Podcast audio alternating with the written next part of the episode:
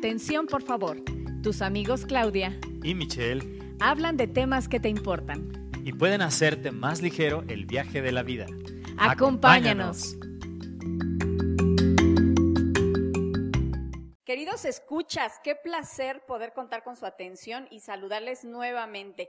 El día de hoy vamos a tratar un tema que nos incumbe de alguna manera a todos, directa o indirectamente, y es que vamos a hablar de esas conductas reiteradas que provienen de impulsos que no se controlan, llevándonos a la gula, por ejemplo, lujuria o a la pereza. Así que quédense con nosotros hasta el final, va a estar bien interesante y sobre todo que tenemos una invitada de súper lujo. ¿Cómo ves, Michelle? Bienvenido, amigo, qué gusto saludarte. Hola, ¿qué tal, Claudia? ¿Cómo estás? Hola a todos, ¿cómo están los que nos están escuchando? A donde quiera que te encuentres, te mandamos un abrazo muy grande, así en la distancia. Y sí, tenemos una invitada muy especial.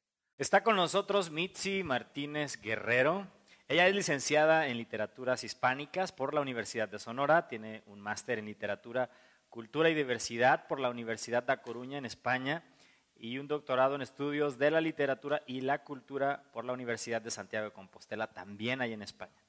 Ha estado en diferentes cursos, ha dado cursos, ha obtenido varias becas que le han llevado al extranjero a estudiar, en España, ya lo escuchamos más arriba y ha participado en diversas publicaciones en revistas de investigación. Ha hecho traducciones de portugués al español, del español al portugués, participado con ponencias diversas en congresos, en talleres, en seminarios y ha trabajado como docente, como maestro en el TEC de Monterrey, la Universidad de Lisboa, la Facultad de Humanidades y Bellas Artes de la UNAM y otras muchas cosas que ya no alcancé a decir. Mitzi, qué gusto que estás con nosotros.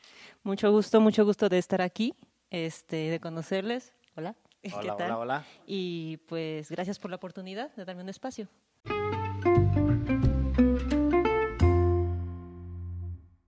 Bueno, pues déjenme platicarles de los datos que en esta ocasión obtuve y que nos hablan de los serios problemas que significan no solo a nivel personal, sino como sociedad la repetida y constante comisión de las mismas conductas nocivas.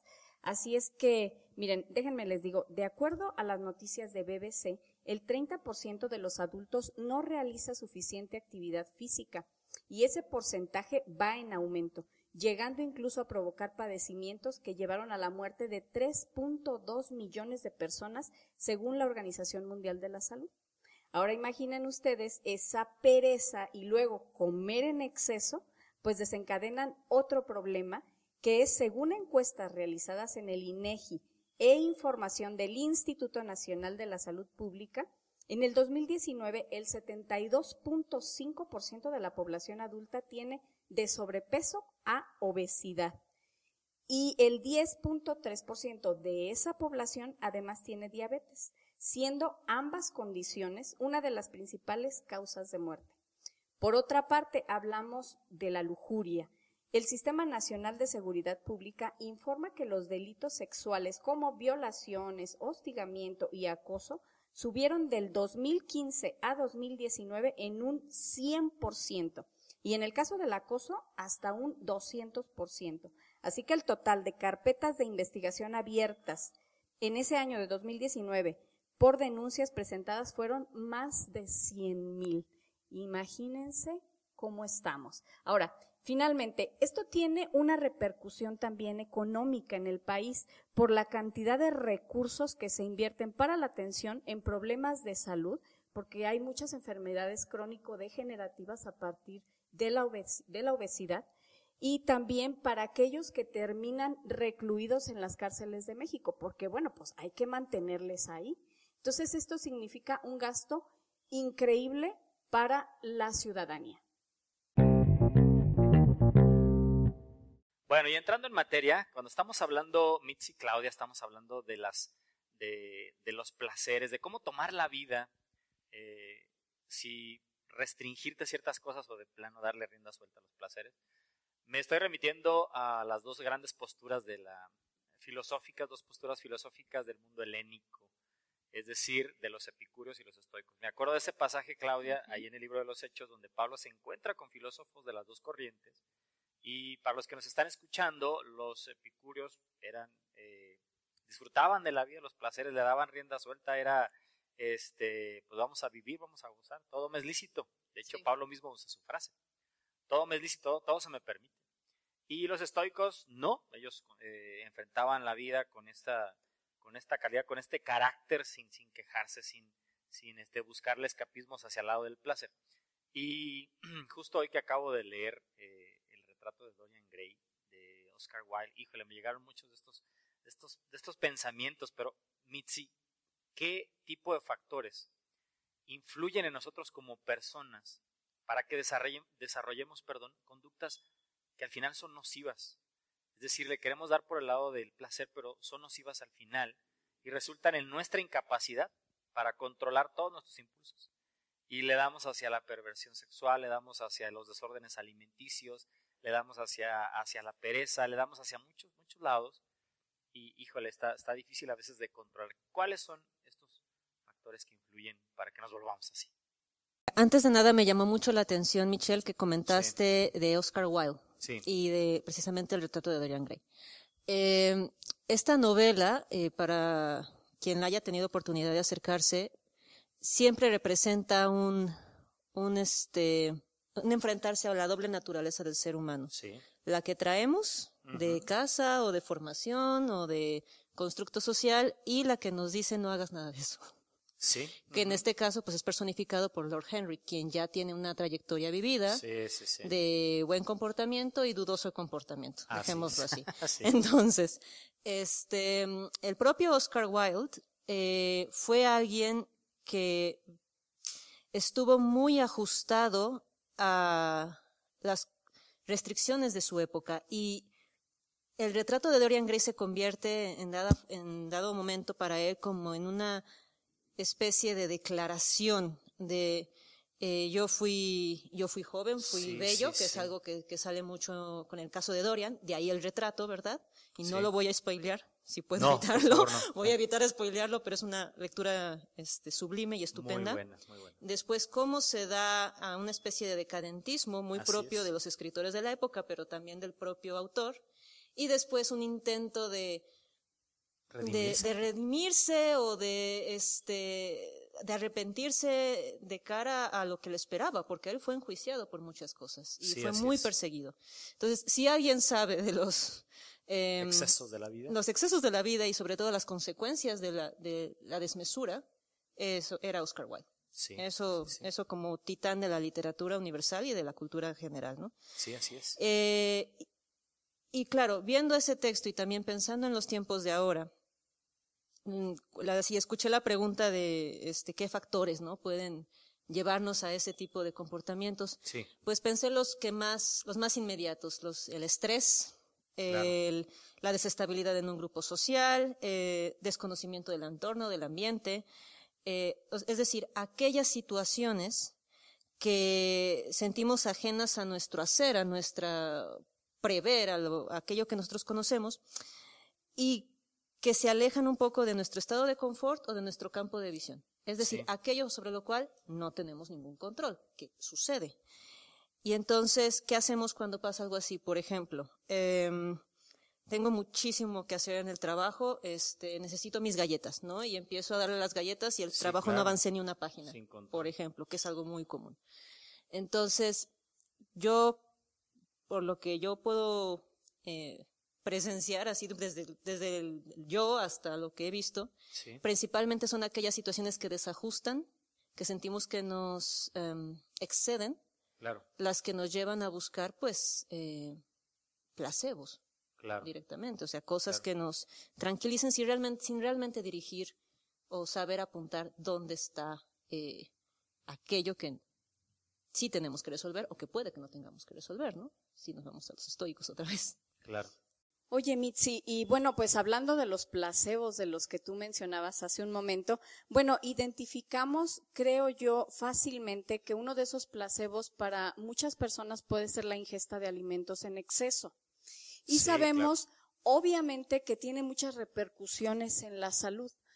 Pero dejando a un lado las repercusiones en la salud, ¿Qué otro tipo uh, de situaciones acarrea en el desarrollo escolar de los individuos? Porque bueno, pues tú estás ahí tratando con, con los jóvenes estudiantes. ¿Qué, ¿Cómo ves tú que les afecta en su desarrollo escolar? Pues desde el factor de la socialización, por ejemplo, Claro, claro. porque no es lo mismo pensar en colectivo que eh, en el bien colectivo, perdón, que pensar en el bien de uno mismo. O sea, un- Sí. puede generar este fácilmente eh, ciertos eh, desacuerdos, lo cual lleva pues a rupturas innecesarias. E incluso este en una persona más allá de estudiantes eh, de diferentes edades, pues eh, provocar un egoísmo eh, déspota, ¿no? O, o descontrolado que, bueno, va a repercutir en el entorno. Somos seres sociales para lo bueno y lo malo. Claro. Entonces, eh, nuestras reacciones y nuestra falta de reacción o de acción, pues también tienen un impacto visible o no, inmediato o a largo plazo. Entonces, eso por supuesto va a condicionar el entorno en el que se vive, concretamente en el caso del aprendizaje, por ejemplo. Sí, claro. Claro. Oye, y me viene ahora mismo a la mente eh, el caso específico de los estudiantes o de las personas que tienen conductas de repente lujuriosas. Si estamos hablando, por ejemplo, que recurren al acoso, a las, al hostigamiento, o a veces siendo incluso muy jóvenes, ya tienen una vida promiscua. Entonces, la gente los identifica, ¿eh? Sí.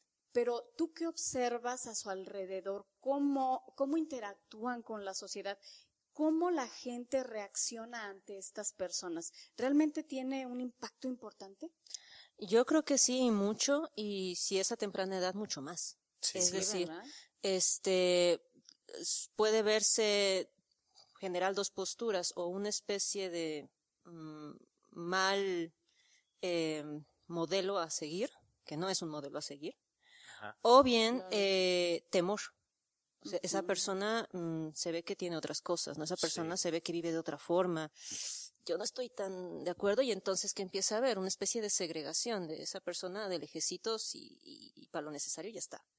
Y eso, por supuesto, intimida a los demás y también a la propia persona. ¿no? Claro, y también a la, perso- a la propia persona porque mm, no sabe bien, o sea, pierde el rumbo de cómo relacionarse de forma sana e integral con las personas, más allá de aquello que, eh, vamos, aquella promiscuidad o aquella lujuria, por así decir. Bueno, estamos hablando de la escuela, ese es, ese es el ambiente en el que más familiarizado estoy. También aquí. Mitzi, no solo como, Oh, como sí. maestra, como docente, sino también como alumna aquí Oh, en sí. México y allende los mares. Así que normalmente cuando hablamos de los, de los chavos, de los más jóvenes, nos damos cuenta de que todos, todos pasamos por ahí, por este momento en el que sales de la casa, sales del hogar, y lo que te enseñaron tus papás, que normalmente en en la mayoría de los hogares es, pues contrólate, no hagas esto, no hagas nada, nada malo, pórtate bien, etcétera, etcétera, respeta a los demás. Eh, no tomes esto, no tomes aquello, no salgas para allá, llega esta hora, y en algún punto de la vida te, pues llegas a ese dilema, ¿no? Llegas a ese punto en el que como Dorian Gray y, y Lord Henry, te encuentras a alguien que te dice, no hombre, no es cierto, cálmate, hay muchas más cosas, hay mucha más vida, no te va a pasar nada, etcétera. Bueno, llegas a ese tipo de, a ese punto de la vida. Y entonces los chicos, bueno, van a empezar a tomar decisiones que van a afectar ya de manera, este, mucho más profunda, Claudia Mitzi, su vida. Lo que van a estar haciendo, sus estilos de vida, sus- lo, lo que van a adoptar Sí, claro. en sus personalidades, en la parte de la alimentación, ya lo dijimos, en la parte de la diversión, en la parte sexual, en la parte de la disciplina del trabajo, en muchas, muchas áreas de la vida, van a, van a ir por ese lado. Y ahí los papás Mitzi ya no van a poder, no van a poder hacer mucho o nada. Pero, ¿qué podrían hacer los papás, qué podrían hacer los tutores para lograr que estos, estos chicos, incluso cuando lleguen a enfrentarse con este dilema, porque a- amados escuchas que nos, que están por ahí del otro lado de la bocina, van a llegar a ese momento, ¿qué podemos hacer para que no desarrollen esas conductas que son nocivas y que sí se conviertan en adultos que son este, responsables? ¿Qué podemos hacer nosotros? Pues pensándolo desde el hogar, y el Sí. hogar es la primera escuela, Así curiosamente, y la escuela puede ser un segundo hogar. Claro. ¿no? Em, pensaría ampliar el mundo desde casa, es decir, eh, presentar diferentes opciones para canalizar curiosidad, energías, emociones o cualquier motivante que en dado momento pueda llevar a un rumbo tóxico, ¿no? O a un, Sí, sí, sí. o a un rumbo este no vician- eh, perdón, viciante y de enseñar que no es la única alternativa. ¿no? Claro. O sea, establecer una buena base desde esa primera escuela o desde ese mundo habitado, ese espacio donde uno pertenece, yo lo considero esencial. Em, ayudar a gestionar el entorno y también cosas que se presenten. Ok, este problema que tú observas, eh, ¿qué te hace sentir? ¿Depende de ti la solución o te estás preocupando y podrías a lo mejor directamente ocuparte? Sí, es algo que mi papá siempre me, siempre me, me remarca mucho. Eh, sí, no y por qué. Y también mm, en línea con esto de construir una situación. Sí, Enseñarles eh, a, a, a los menores de edad, concretamente, eh, a eso, a no preocuparse, sino ocuparse de aquello que sí está en sus manos. Si lo está, pues a darlo todo. Y si no, entender y aprender de la circunstancia, que no hay mal que por bien no venga, ni, ni sí. nada que sea ca- casual, ¿no? Em, y una vez razonado el, el detonante, eh, fraccionar, ¿no? Las demás partes y aproximarse con una mejor conciencia, una mejor perspectiva, em, con un mejor estado de ánimo que permita, este, en dado momento, pues lograr un autocontrol, Claro, más idea. allá de apurar las cosas, precipitar una solución. Podría a lo mejor ser una buena vía. Y, y nosotros, incluso como maestros Mitzi, o sea, también tenemos que contribuir a eso. Así Obviamente como un segundo, tú bien lo dijiste, un segundo momento, porque eso empieza en, en casa. Pero bueno, aquí está Claudia, que es la que sí es mamá. Ella sí tiene, Adelante. tiene hijos. Y justo en esta edad, Claudia, en la que, bueno, bueno, yo creo que ya desde hace rato vino esa edad, en la que te empiezan a cuestionar todo, en la que empiezan a decir, ¿sabes qué? Déjame hacer, déjame ir, déjame disfrutar. ¿Qué pueden hacer los papás? ¿Qué, qué, qué se puede hacer para crear esas personas, esos ciudadanos, de verdad con esa templanza, Claudia? Bueno, primero, déjenme decirles, eh, la verdad es que uno no lo sabe todo. Claro. Y bueno, pues recurres a alguna información que te pueda ser útil. Y yo he escuchado varias conferencias, eh, sermones también, y tal vez me he acercado a, a otras personas que, que tienen más experiencia como padres que yo. Y yo podría resumírselos de esta manera. Primero, los padres necesitamos también buscar ayuda de otras Claro. personas Sí, sí, sí. Porque solemos eh, ser fatalistas, solemos etiquetar a nuestros hijos, solemos muchas ocasiones eh, atajar de la manera equivocada esas conductas equivocadas de nuestros hijos. Estigmatizarlos. Así es. Entonces, es, es muy útil buscar apoyos. La segunda, no olvidar que ellos también son personas con sueños, con metas y que no podemos estar todo el tiempo hablando de lo que nos, para nosotros es un problema y también para ellos, pues, ¿no? Por la conducta Sí, sí, sí. nociva. Pero tenemos que dejar de lado de verdad esas pláticas y enfocarlos hacia otras cosas productivas, cosas que los hagan sentir bien.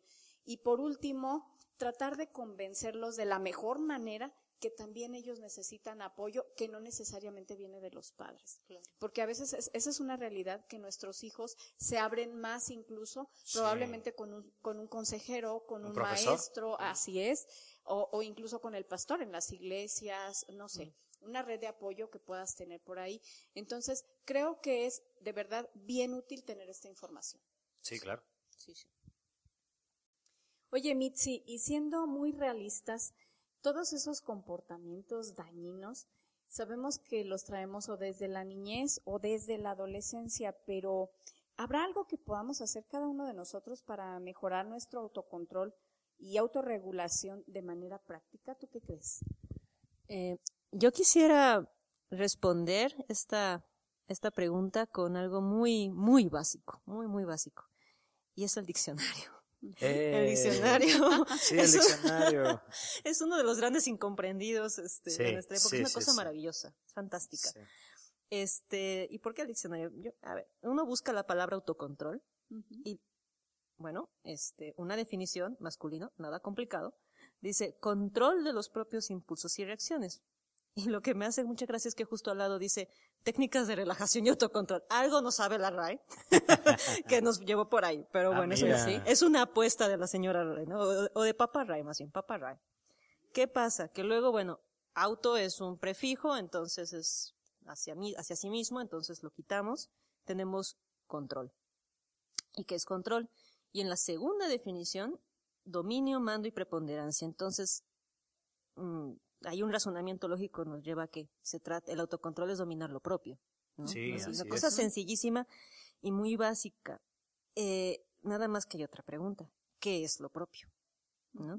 Entonces, y eso yo creo que nos toca averiguarlo a cada quien. ¿Qué si es, Mío. qué si es mío? ¿Qué si me define a mí? ¿Qué viene de mí? ¿Y qué es influencia de mi entorno o de una vocecilla ahí Pepe Grillo y de todo su opuesto, ¿no? O sea, Claro. ¿cuál es mi Lord Henry, no? Por así decirlo. Oh, sí, que me Entonces, quiere pervertir. Sí.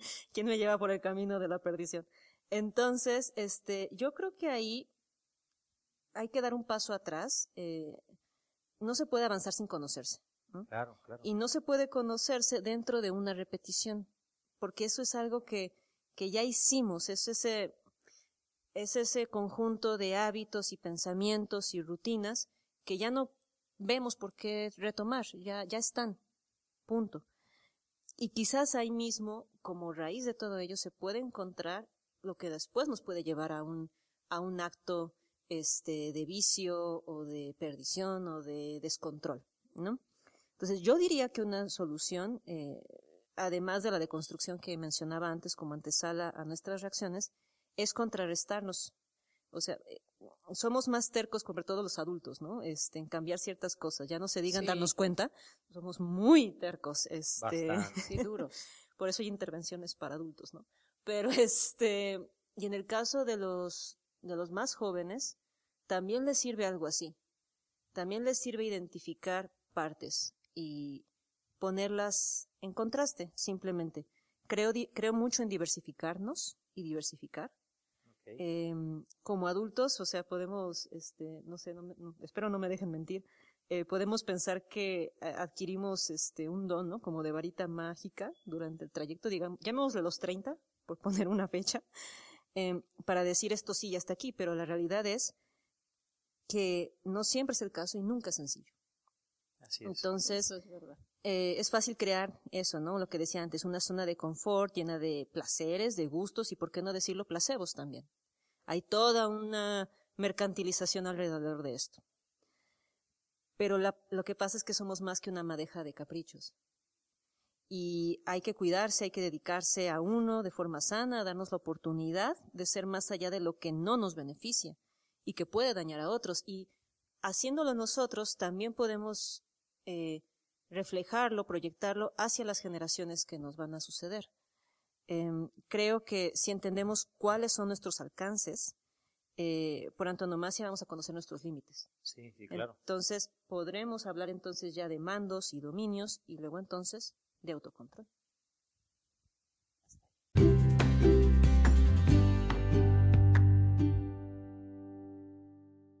Híjole, cuando llegamos a este punto, Mitzi, en el que dices que hay, ya podemos hablar del autocontrol, me vienen tantas, tantas cosas a la mente, pero eh, en esta, en esta parte yo quisiera aterrizar y decirle a toda la gente que nos está escuchando, chicos, grandes, papás, eh, amigos, todos los que nos estén escuchando, es importante esta parte del, del autocontrol, de poder llegar a la templanza, de poder llegar al autodominio, del dominio propio, Claudia, del que habla Pablo cuando habla con Timoteo, Sí. ¿no? Le dijo, tú tienes un espíritu de poder, de amor y de dominio propio. Es decir, tú puedes hacer eso, tú puedes controlar, tú puedes mandar sobre tu vida y no dejar que la víscera te domine, no dejar que sea eh, otra cosa la que está manejando, tus impulsos los que están manejando y conduciendo tu vida.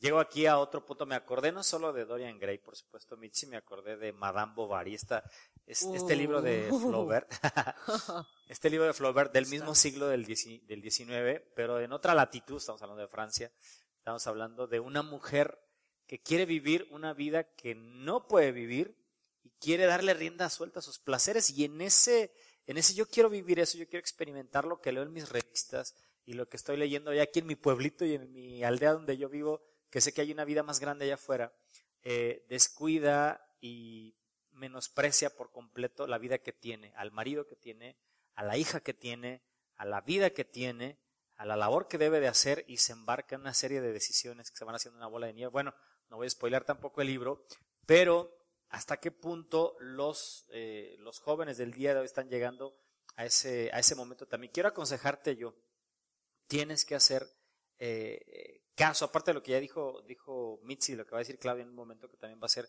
eh, muy importante. Quiero decirte que tienes que hacer ese alto, tienes que analizar tu vida, tienes que, no sé en qué punto de tu vida te encuentras, qué tan chico, qué tan grande, pero tienes que hacer caso de lo que está ya escrito y de los que ya han pasado por ahí. Haz caso de tus papás.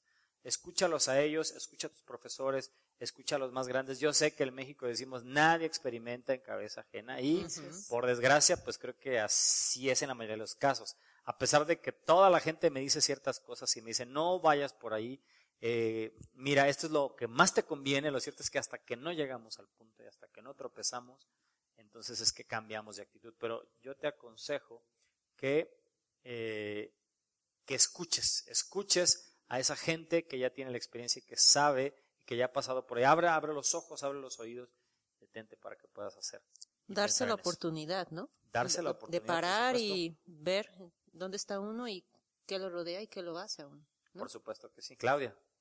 Bien, pues yo esta vez quiero referirme al personaje a quien se le atribuye el libro de Eclesiastes, y es el rey Salomón el hombre más sabio del que tenemos registro en la escritura y es el claro ejemplo de que nadie está exento de desarrollar conductas autodestructivas. Sí, sí, sí. Porque en algún momento comenzó a actuar movido por sus impulsos sin pensar en las consecuencias y no solo para él, sino para todo un pueblo, para toda una nación. Sin embargo, este hombre ya en una edad avanzada encontramos nosotros un pasaje ahí en Eclesiastes capítulo 12 al inicio y dice, acuérdate de tu Creador en los días de tu juventud, antes que vengan los días malos y lleguen los años en los cuales digas, no tengo en ellos contentamiento. Y enseguida, bueno, pues nos describe a qué se refiere con días malos, porque nos empieza a hablar de lo que sucede en la vejez. Al final del mismo capítulo encontramos eh, un verso más que dice, el fin de todo discurso oído es este, teme a Dios, guarda sus mandamientos, porque esto es el todo del hombre. Creo que aquí eh, el escritor nos llama a hacer precisamente el alto que dice Michelle y que dice también Mitzi, y que nosotros podamos entender que hay cosas que nosotros debemos renunciar a ellas y que no tendríamos que esperar a que la vejez nos alcance para que incluso los daños que ya nos hicimos sean peores con la vejez. Entonces, nos hace recapacitar eh, perdón, acerca de lo que estamos haciendo o dejando de hacer en nuestro perjuicio y de alguna forma también en deterioro de quienes nos rodean. Y la clave está en tener en mente al Creador y entender que tu propósito no es tu ruina, sino que tengas vida.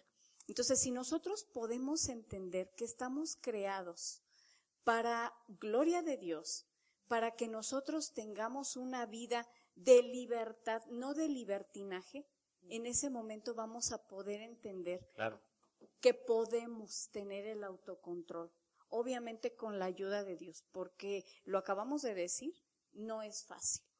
Claro que no es fácil y más en la edad adulta, cuando probablemente tomas más conciencia de que necesitas eh, hacer cambios en tu vida. Sin embargo, Dios nos ha provisto de esa herramienta maravillosa que es la escritura, que nos va guiando hacia una vida más sana. Bueno, yo no sé ustedes, pero a mí me dio la impresión de que nos quedó mucho, mucho, mucho en el tintero todavía para decir, pero apenas estamos en el tercer episodio, Claudia y vamos a tratar muchos temas, algunos que van a tocar puntos que aquí también ya más o menos mencionamos. Mitzi, muchas gracias por haber estado con nosotros. No, muchísimas gracias a ustedes por abrirme el espacio.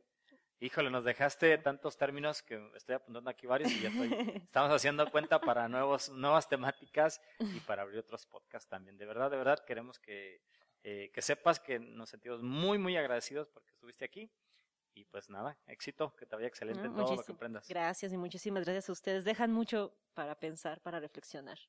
Todo en positivo. Muchísimas gracias. Amigos, muchas gracias por su atención y si desean saber más sobre este tema o bien sobre el propósito de su vida, contáctenos a través de la página de Facebook o de Instagram como Iglesia Esmirna Morelia. No se les olvide. Y recuerden que tenemos muchos otros capítulos que ustedes pueden revisar. Les, invité, les invitamos perdón, a que le den play. Nos da gusto saludarles y les mandamos un abrazo.